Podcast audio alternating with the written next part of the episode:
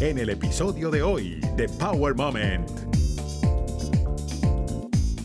Donde yo pensaba que no era resiliente, ahora me doy cuenta de que sí. Oye, ¿qué cosas te ayudaron? Entonces ahí empiezan a surgir una serie de cosas, ¿no? una serie de varillas que yo suelo decir que conforman ese paraguas de conjunto que es la resiliencia. Ah, mira, pues fui valiente en esto, tuve paciencia en esto otro, afronté activamente en aquella situación, quise, busqué puntos de equilibrio, fui flexible. Entonces hay un montón de habilidades que todos no traemos de serie, todas, evidentemente, pero me atrevo a decir que cada persona tiene un poquito o un tantito de cada una de ellas. Bueno, pues en ese sentido, cuando hemos vivido, por ejemplo, en contextos en los que se nos ha educado un poquito en estas cosas, en el que se nos ha animado, pues oye, cuando te caigas no te preocupes, te vuelves a levantar. Mi abuela decía, te has enfadado, no pasa nada, te enfadas y te desenfadas. Bueno. Estás escuchando Power Moment con Paula Lamas. En medio de los problemas se puede crecer eso afirma la ciencia y los psicólogos. Usualmente en este show resalto historias de resiliencia y hago referencia a que es un superpoder que todos tenemos, pero hoy Lidia Martín Torrealba, psicóloga, comunicadora, docente y autora española, nos dirá cómo podemos ser resilientes si creemos que no lo somos y cómo ejercitarlo. Nos aclara que no se trata de ir como campanitas por la vida, sino desde un punto muy realista cómo afrontar las situaciones para seguir adelante. Lidia nos revela los diferentes momentos de su vida en los que, a raíz de las carambolas del destino, ha sido resiliente y cómo prefiere conectar con las personas para llevar su mensaje y así crear un impacto positivo sin distinción. Los invito a este momento poderoso para desarrollar el superpoder de la personalidad resiliente, como lleva por nombre el libro de Lidia Martín Torrealba. Lidia, bienvenida a Power Moment. Usualmente le digo a los invitados cuál creen ellos que es su superpoder, porque siempre contamos historias de resiliencia, siempre contamos esa particularidad que tenemos como seres humanos, pero en tu libro me he encontrado con la maravilla que no es solo un superpoder, que todos lo tenemos, pero algunos lo pueden desarrollar. ¿Cómo es la personalidad resiliente? Pues fíjate que muchas veces la palabra suena rara, ahora ya menos porque nos hemos ido acostumbrando, pero la verdad es que esa idea de crecer en medio de la dificultad quizás se entiende mejor. Entonces la resiliencia en el contexto de la física, que es de donde viene la palabra, pues eh, la entienden los que son físicos y bueno, sí, pues hay materiales que mejoran sus cualidades cuando están sometidos a determinadas presiones, pero a las personas, claro, imaginarnos como resilientes costaba, ¿no? Desde esa perspectiva. Ahora, cuando hablamos de que, oye, cuando pensamos y miramos alrededor, miramos atrás, vemos que los peores momentos de nuestra vida han sido los que más nos han ayudado a crecer y creo que esa es la experiencia general de muchísima gente, ahí decimos, ah, entonces sí, yo soy un poco resiliente y lo puedo seguir trabajando además. No nos gusta la manera, el envoltorio ¿no? en el que eso llega, pero sí, sí que somos resilientes. ¿Y de qué forma una persona que en determinado momento cree que no es resiliente puede convertirse en alguien que sí puede renacer de sus cenizas, que sí puede enfrentar ciertos obstáculos en la vida y puede pues fortalecerse de ellos. Claro, eh, la, la, primera parte es conocer el concepto, ¿no? Por eso siempre me gusta decir, oye, cuando tú piensas y miras hacia atrás y ves tus momentos difíciles, ¿estás de acuerdo conmigo en que es ahí donde creciste? Y entonces dicen, ah, sí, entonces sí, donde yo pensaba que no era resiliente, ahora me doy cuenta de que sí, oye, ¿qué cosas te ayudaron? Y entonces ahí empiezan a surgir una serie de cosas, una serie de varillas que yo suelo decir que conforman ese paraguas de conjunto que es la resiliencia. Ah, mira, pues fui valiente en esto, tuve paciencia en esto otro, afronté activamente en aquella situación, quise, busqué puntos de equilibrio, fui flexible. Entonces hay un montón de habilidades que todos no traemos de serie, todas, evidentemente, pero me atrevo a decir que cada persona tiene un poquito o un tantito de cada una de ellas. Cuanto más entrenamos, evidentemente, y más nos disciplinamos en la vida para aprovechar, suelo decir, los momentos de tramo en línea recta para cuando luego vienen las curvas, mejor preparados vamos para las curvas. Y si son curvas cerradas, pues qué bueno es que tengamos pericia al conducirnos en la vida, ¿no? Y hayamos podido aprovechar pues el día a día, la psicología cotidiana nos habla de cómo desarrollar paciencia cuando el wifi va más lento o cuando se nos ha olvidado el móvil en casa o cuando nuestros hijos, por ejemplo, pues no hacen las cosas como nosotros les pedimos, ahí desarrollamos la paciencia, algunos infinitamente. La valentía, pues oye, tengo que hablar con mi jefe para preguntarle cuándo podemos tener esa reunión sobre la subida de sueldo. Bueno, en fin, circunstancias cotidianas que no tienen por qué ser de un horror de sufrimiento, pero que nos dan oportunidades cotidianas y diarias para trabajar en estas cosas y ahí poder decir, oye, soy un poco más resiliente de lo que era ayer, he trabajado estas cosas. O sea que un poco tenemos que primero afrontarlo, nos guste o no tener esa conversación incómoda, como le llaman muchas veces. Y después de afrontarlo, ¿qué hacemos? Tenemos que ser flexibles, tenemos que, ¿cómo podemos darnos cuenta en el momento preciso que podemos ser fuertes y podemos seguir adelante? Sí, antes me preguntabas por el superpower, por el poder ¿no? que cada uno tiene. Y fíjate que creo que hay un superpoder que no le estamos prestando mucha atención y tiene que ver justo con esto, que es empezar a ponerle nombre a las cosas. Uno de, ah, de los asuntos que a mí me ha obsesionado a lo largo de mi carrera profesional y creo que se nota también en los libros que escribo, es que creo que es muy importante usar el lenguaje para definir bien el problema, para saber en qué cosas estoy yo teniendo excesos o carencias eh, reconocer cuáles son mis puntos fuertes y cuáles son mis puntos débiles. Y hay muy poca gente que de natural haga este ejercicio, porque nos suele dar miedo además lo que nos vamos a encontrar, con lo cual preferimos no mirar dentro. Entonces decimos, ah, bueno, no, no, yo soy una persona fuerte, ya, pero esas fortalezas, eh, ¿cuáles son? Eh, ¿Eres una persona dirías valiente o cobarde, eres una persona rígida o flexible, eres una persona que busca si tienes puntos de equilibrio o por el contrario te dejas llevar un poco por el flow ¿no? del momento, de las emociones.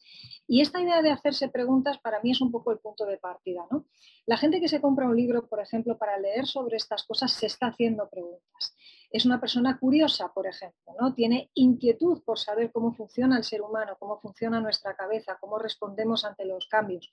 Si no nos hacemos preguntas, sino que simplemente vamos según la inercia, y yo entiendo que eso es a lo que nos llama la época en la que vivimos, porque todo está diseñado para el entretenimiento. Muy poquitas cosas están diseñadas para pensar. Pero la gente que es resiliente o que quiere llegar a serlo más, que todos estamos en ese camino, podemos seguir mejorando, o nos paramos a hacernos preguntas incómodas, o nos paramos a empezar a ponerle nombres incómodos a cosas que nos obligan a tener que trabajarlas, o entonces estamos perdidos. O sea, no nos gusta el lenguaje porque el lenguaje nos compromete. El lenguaje de alguna manera fuerza a tener que hacer algo al respecto. Y te pregunto porque lo leí en tu libro, pero también digamos que de alguna manera uno se da cuenta a, través de diferentes entrevistas y de uno mismo. Hay personas que sin leer nada son capaces de curarse a sí mismas. Eso es cierto. Hasta un punto sí. Eh, no me gusta del todo el concepto de curarse a sí mismo. Me gusta más el concepto de trabajar en uno mismo porque ya estaríamos partiendo de otro tipo de términos, ¿no? de, enfermedad. Yo no, me gusta abordar estos temas como enfermedad en sí mismos o como trastornos, pero sí me gusta hablar de disciplina personal, me gusta hablar de entrenamiento, me gusta hablar de lo que significa trabajarlo. ¿no? Y es verdad que hay personas que tienen como una cierta intuición. Hay personas que tienen una sensibilidad emocional, tienen además esa valentía, esa gallardía de mirar hacia adentro, como decíamos, y de alguna manera han desarrollado como un cierto olfato. Igual que se puede, tener un cierto olfato para tener más o menos sentido del humor o un cierto olfato para las oportunidades, hay personas que tienen esa capacidad de decir, ¿sabes qué?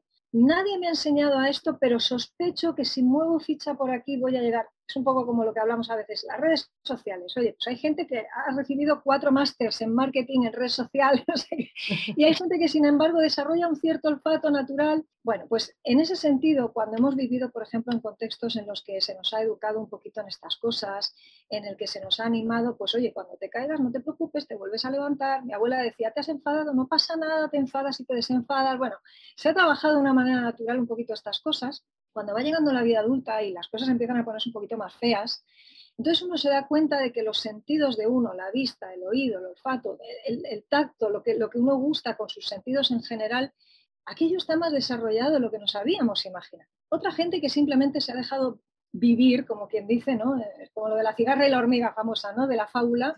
Algunos estuvieron tumbados al sol simplemente viviendo, la hormiguita estuvo ahí trabajando. Bueno, los que nunca trabajaron por ejercitarse y por hacer ese ejercicio de introversión, llegan a lo que quiera que sea en la vida absolutamente descolocados.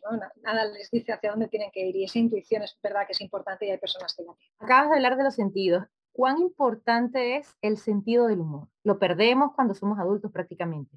La verdad es que es, traumático y dramático esto porque además no sé cómo es donde tú vives, pero aquí donde yo estoy hay un nivel de crispación y a veces uno dice, oye, relájate. No, no tengo un carácter caribeño, soy muy de la capital de Madrid, España, muy, tenemos un carácter más bien seco, pero uno dice, oye, poquito de, no sé, de, mano izquierda, diríamos aquí, un poquito de diplomacia, de sacarle el brillo. Aquí tenemos, bueno, teníamos, eh, pero sigue siendo una figura del humor español absolutamente increíble, que es Miguel Gila, conocido también en ultramar, evidentemente alguien muy querido y muy, muy conocido. Y él vivió una circunstancia en la que la resiliencia fue clave, porque él salió de la guerra civil y él una de las cosas que contaba es, a nosotros nos fusilaron mal. Eh, y él le supo sacar chiste a aquello, y es verdad que había vivido un fusilamiento en el que quienes fusilaron a, aquel pelotón no hizo un buen trabajo, él se hizo el muerto como otros compañeros, a otros les remataron, como iban borrachos como cubas, al final a él no le remataron, pudo rescatar a otro compañero y luego se dedicó con el tiempo, desde un sentido del humor muy respetuoso por una parte, pero por otra parte que lo que hacía era recordar al país que no podía olvidarse de la guerra civil y era un humor que llegaba de manera no hiriente tanto a un lado como al otro. Daba igual en qué facción de la guerra uno hubiera estado ideológicamente, no se sentían dañados por el humor de Gila. Y entonces, ese sentido del humor, eh, a día de hoy es muy difícil encontrarlo. Lo que encontramos muchas veces es un sentido del humor zafio.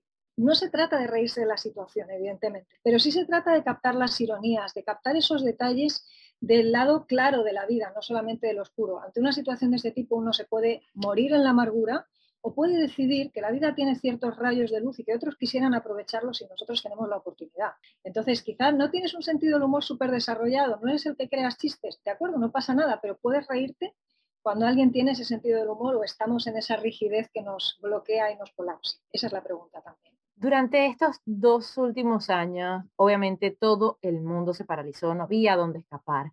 Y de alguna forma creo que nos obligó toda esta situación a hacer eso, a hacer introspección, a vernos a nosotros mismos, a descubrirnos a quienes no estaban pues seguros de quiénes eran y a hacer ese ejercicio que tú dices, enfrentarse a uno y averiguar dónde no estamos bien para reparar, para atender y, y hacer el ejercicio que haya que hacer. ¿Cuál crees tú que fue el balance para la humanidad en general y cómo nos ves en un futuro después de esto? Tengo la sensación de que no hemos aprendido lo suficiente.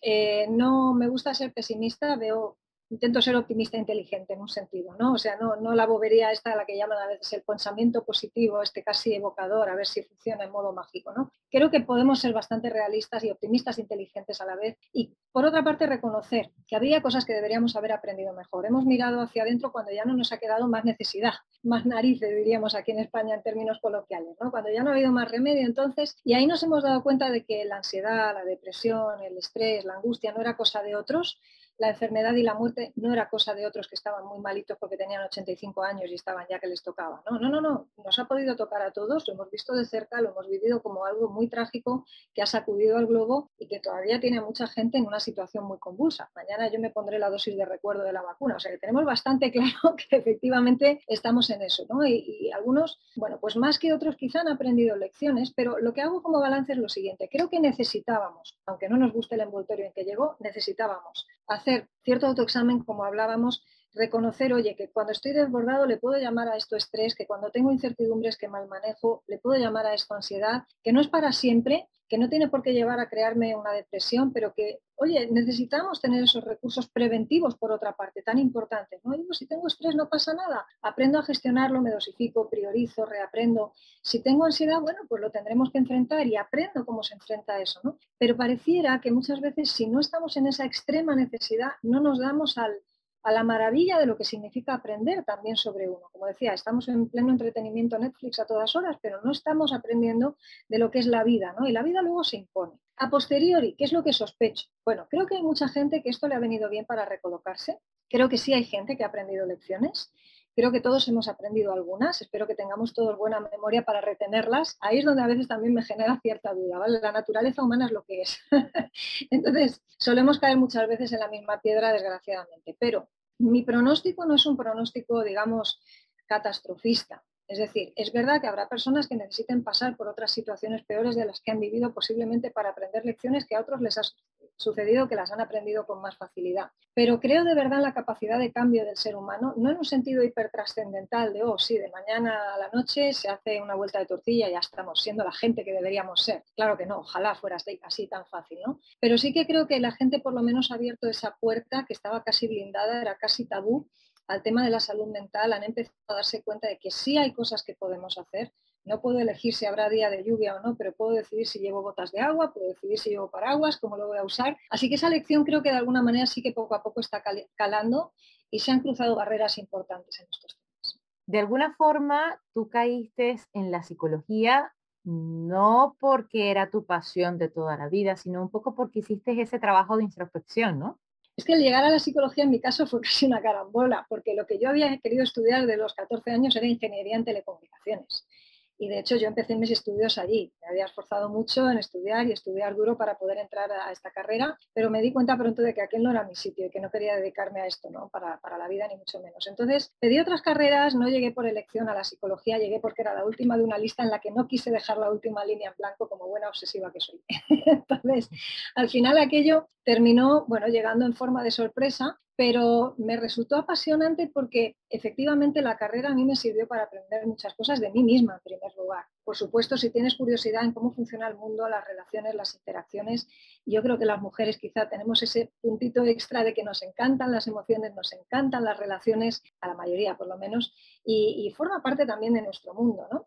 Entonces, eh, para mí fue de repente como un horizonte abierto a las posibilidades. Claro, si uno piensa lo que es la psicología, que es el estudio del comportamiento humano, donde haya gente hacen falta psicólogos. Y no necesariamente solo por salud mental, hay psicólogos en las organizaciones, en los colegios, en el mundo del deporte. Entonces, la verdad es que solamente por la posibilidad de poder ampliar la mente a toda la cantidad de cosas en las que podemos aprender e intervenir me parecía un campo apasionante, nada, nada a desaprovechar, desde luego. ¿Cuál crees que ha sido tu superpoder para llegar a donde estás? Me debato entre varios elementos que para mí a ratos han sido superpoderes y otros ratos no lo han sido. Por ejemplo, suelo ser bastante autocrítica, creo que eso en momentos ayuda, en otros momentos me ha retardado para tomar determinados pasos. Creo que tengo dos que puedo estar contenta de mantener de alguna manera. Uno es esa obsesión que te decía por el lenguaje, por hablar claro y por poner las cosas en un lenguaje que se entienda para la gente. Odio los tecnicismos, creo que a veces hay que usarlos para conectar el mundo científico con el mundo de la calle y de la persona que no tiene por qué tener un máster en psicología para, saber de psicología. ¿no? Pero creo que eh, esa parte que la he intentado desarrollar mucho y sigo procurando hacerlo, se une con una obsesión que creo que es un superpoder y eso sí que te digo que está poco extendido y me gustaría que fuera de otra manera, pero es la obsesión también por prevenir. Una de las cosas que a mí me gustaría es que, por ejemplo, pues las cosas que escribo, las cosas que cuento en redes o lo que estamos hablando ahora, pudiera servir para que algunas personas, al menos algunas, pudieran decir, ¿sabes qué? Me encantaría usar esto para no tener que llegar nunca a la consulta de un psicólogo. Y Pasa igual en la prevención de la salud física, ¿no? Oye, ojalá nunca tengamos que llegar a, tener que hacer determinado tipo de intervenciones quirúrgicas porque nos hemos cuidado adecuadamente en ciertas cosas o que nunca tengamos que tratarnos de determinadas cosas porque nos hemos cuidado en otras. Entonces, no siempre lo conseguimos, pero me da mucha pena y pudiera parecerle a la gente, bueno, te estás echando piedras sobre tu propio tejado porque a ti te interesará que se te llene la consulta de gente. No te creas, o sea, a mí me gusta mucho más hacer una entrevista como esto, dar una clase con la que yo sé que llevo a 500 personas y esas 500 personas o 50 o 5.000 en un momento dado aplican algo de lo que les estás contando y eso es mucho más eficaz que estar 50 minutos, en el mejor de los casos una vez cada, cada semana, hablando con una persona que está ya rota, que a veces lo único que te queda es recoger los trocitos. Y esto es la realidad triste también de la intervención psicológica, de la realidad médica. Entonces, esos dos superpoderes quiero seguir desarrollando. O sea, creo que los tengo en un sentido porque es algo que me ha acompañado hasta aquí, que me recuerdo todos los días y creo que me hace un poco distinta de lo que quizá hacen otros profesionales, pero además es que cuanto más tiempo pasa, más me convence. Así que espero retenerlos durante tiempo, sobre todo si quienes lo reciben consideran que es algo que realmente construye, ¿no? Así que ahí estamos. ¿Cuál crees entonces, aprovechando la ocasión, que sería ese super consejo, el consejo poderoso para transmitir en este momento que de repente te preguntan mucho por las redes o que de repente ves tú en primera persona y dices, esto es lo primero o lo principal o lo más importante o lo más popular que deberíamos estar arreglando? Sí, yo creo que hay que devolverle a la gente la esperanza, pero una, no una esperanza basada en la nada, en esa idea mágica de, ay, sí, pues tú espera, ¿qué tal? O tú evoca ciertas cosas que verás cómo vienen. No, yo creo en el trabajo y creo en el trabajo duro y cuando escribo un libro, un artículo o hago una entrevista, quiero trasladarle a la gente que hay esperanza, quiero hacerlo en un lenguaje que se entienda, pero quiero decirles también, nos toca prevenir. Nos toca hacer un trabajo primero para que podamos llegar ahí. Porque es cierto que, y eso no sé si consigo trasladarlo del todo, pero queremos el destino, pero no nos gusta el recorrido. Y esto es una cosa que nos hace fracasar como género humano una y otra vez, una y otra vez. Y lo vemos en las nuevas generaciones de gente más joven que nosotros que entran y entran queriendo ser casi el superstar de un gran hermano, pero no les gusta estudiar, no quieren trabajar, no quieren moverse en el camino. También hay mucha gente adulta de este tipo. ¿no? Entonces, creo que tenemos que dirigirnos hacia ese espacio de esperanza sabiendo que a tramos nos va a tocar pasar por dificultades, que no hay en ese sentido atajos, que nos tenemos que mirar hacia adentro, que los cambios van a estar ahí siempre, pero que tenemos que tener esa constante del cambio, constantemente, valga la repetición también, abordada desde una conciencia de que la vida es esto. Es decir, la vida tiene claroscuros, tiene aspectos brillantes que nos tienen que invitar a seguir caminando con esperanza, porque claro que se puede estar mejor. Eso sí, si no hacemos lo que nos toca, claro que se puede estar peor. Así que, bueno, crisis y oportunidad son las dos caras de esa moneda del cambio y de la resiliencia también, en definitiva. ¿Qué piensas de las reafirmaciones? ¿Sería un buen hábito de repente para proponer todas las mañanas a las personas? Sí, no, depende de la motivación que hay detrás. Hay personas que lo hacen desde ese optimismo tontorrón del que te hablaba antes, ¿no? En plan, venga, pues si lo repito como un mantra, casi que voy a traer la energía positiva, ¿no? Con todos los respetos, no creo en eso. Pero, pero, sí que creo que cuando una persona dice, mira, ¿sabes qué? Tengo el regalo de un día por delante, tengo la posibilidad de enfocar esto o bien o mal, prefiero enfrentarlo desde el agradecimiento, desde el reconocimiento de lo que tengo en la mano, desde la realidad de que no soy ni la persona que tengo todos los defectos ni tengo todas las virtudes, así que reconociendo las que tengo y reconociendo las que no tengo, mira, con esto que trabajo a través de, los ingredientes que tengo en la despensa, con lo que tengo aquí en la cocina ahora, voy a cocinar el mejor plato posible. Entonces, claro que puedo cocinar un plato, claro que puedo usar lo que tengo en la mano, claro que puedo dar gracias por ello, claro que hay cosas que me faltan en la despensa. Bien, pues hazte una buena lista y la próxima vez que puedas ir al supermercado rellenas. Pero es aquello de que en vez de instalarnos en esa cultura de la queja, que es verdad que no puede ser la alternativa, y evitando ese triunfalismo vacío de contenido con el que mucha gente se ha encontrado en la pandemia, que han dicho, uy, si yo pensaba que sabía mucho de psicología. No, tú sabías mucho de posts de Pinterest o de Facebook o de Instagram que decían bla, bla, bla, bla, bla, pero vacío de contenido, cuando en realidad te puedes autoafirmar no en el vacío, sino en cosas que verdaderamente sean sólidas. Voy a decir como Sigmund Bauman, que volvamos a los valores sólidos en vez de irnos a los líquidos o casi a los gaseosos, que diría que es en los que estamos muchas veces volátiles. Sin duda alguna. ¿Y cuál ha sido los momentos o el momento donde crees que tú has sacado tu resiliencia y allí pues has triunfado? ¿Te has dado cuenta que sí funciona? Bueno, nosotros tuvimos que vivir en casa una situación complicada hace ya casi 12 años. Nosotros vivimos un divorcio, no deseado por mi parte, pero bueno, a veces las cosas vienen como vienen. Yo me quedé en ese momento con una niña en mi cargo, que es una delicia por una parte, pero es un reto y un desafío para cualquier mamá que además tiene el familiar más cercano a 600 kilómetros. Entonces, eh, la cosa se complicó, ¿no? y bueno, pues evidentemente eh, uno ahí pierde muchísimos kilos, se hunde, yo sé que he querido morirme, sé que lo que me despertaba por las mañanas era que la nena tenía que ir al colegio bien arreglada, bien vestida y había que mantenerla a flote, ¿no? Y, me, ha, ayudado muchísimo la fe también, cristiana que profeso, o sea, no sé cómo hubiera vivido ciertas cosas si no hubiera sido también de rodillas en ocasiones, ¿no? Pero se puede ser resiliente y a la vez tener ese dolor, porque realmente no es que el resiliente no tiene dolor o lo vive todo como, ah, si fuera un holgorio. No, no, esto no es una fiesta, no es una fiesta para nadie. Pero en esos momentos descubres que sí tienes en la despensa determinados elementos que puedes usar. Quizá, como diríamos aquí, no puedes hacer una paella de marisco, pero puedes hacer un buen arroz cocido que esté en su punto. ¿no? Entonces, a partir de ahí empiezas a descubrir que sí que puedes entresacar fuerzas de flaqueza, que desde luego las personas que están alrededor son joyas en el camino que te rescatan en muchas ocasiones, que llegan a ser más familia, incluso a veces que la propia familia, porque por su cercanía pueden ejercer de familia contigo de una manera muy práctica y muy concreta. Descubres además que, aunque no sepas el propósito exacto de lo que te está pasando, puedes dar un propósito de vida a lo que te está sucediendo, puedes dejarte morir, por supuesto, o puedes decidir que eso sirva para otros también, no solamente para ti. Yo me acuerdo que en ese tiempo me, fijé mucho en, oye, ¿qué modelo le estoy dando a mi hija como mujer, por ejemplo? ¿no? ¿Qué es lo que quiero que ella aprenda? Ahora es una jovencita de 16 años preciosísima, de metro 75 como su mamá.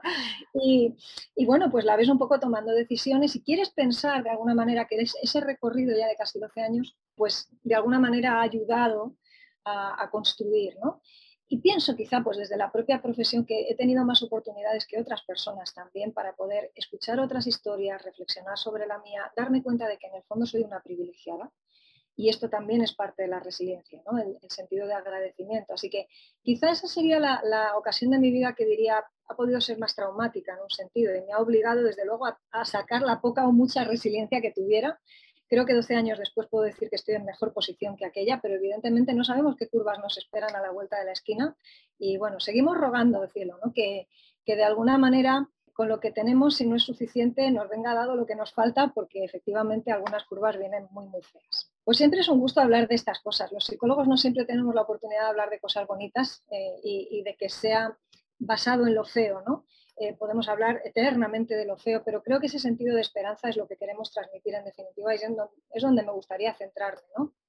Procuro que siempre en mis redes sociales, en la propia web, en el podcast, en el libro, donde sea que uno se acerque a mí de alguna manera, pueda captar un poquito de eso, ¿no? Y procuro que sea el tono también en, mis conversaciones. Así que no lo hacemos perfecto, pero esa llamada a la esperanza no quiero que se nos pase desapercibida, seguro que es el centro eh, neurálgico de lo que hemos estado hablando aquí, es lo que me gustaría que destacara y es a lo que quiero invitar, desde luego, a que nos escuchen. Seguramente esta va a ser la primera de muchas llamadas. Muchísimas gracias, Lidia, por tu tiempo, por tus valiosos conocimientos que has compartido con nosotros, por tu buena vibra y sobre todo por guiarnos y por demostrarnos que todos tenemos este superpoder, como siempre he dicho, de la resiliencia y si no desarrollarlo, si no lo tenemos, digamos, brotado por la naturaleza, pues lo podemos crear nosotros mismos y, y fortalecernos para poder seguir adelante. Y como siempre digo, hagan bien sin mirar a quién. Un placer grande, gracias por la invitación.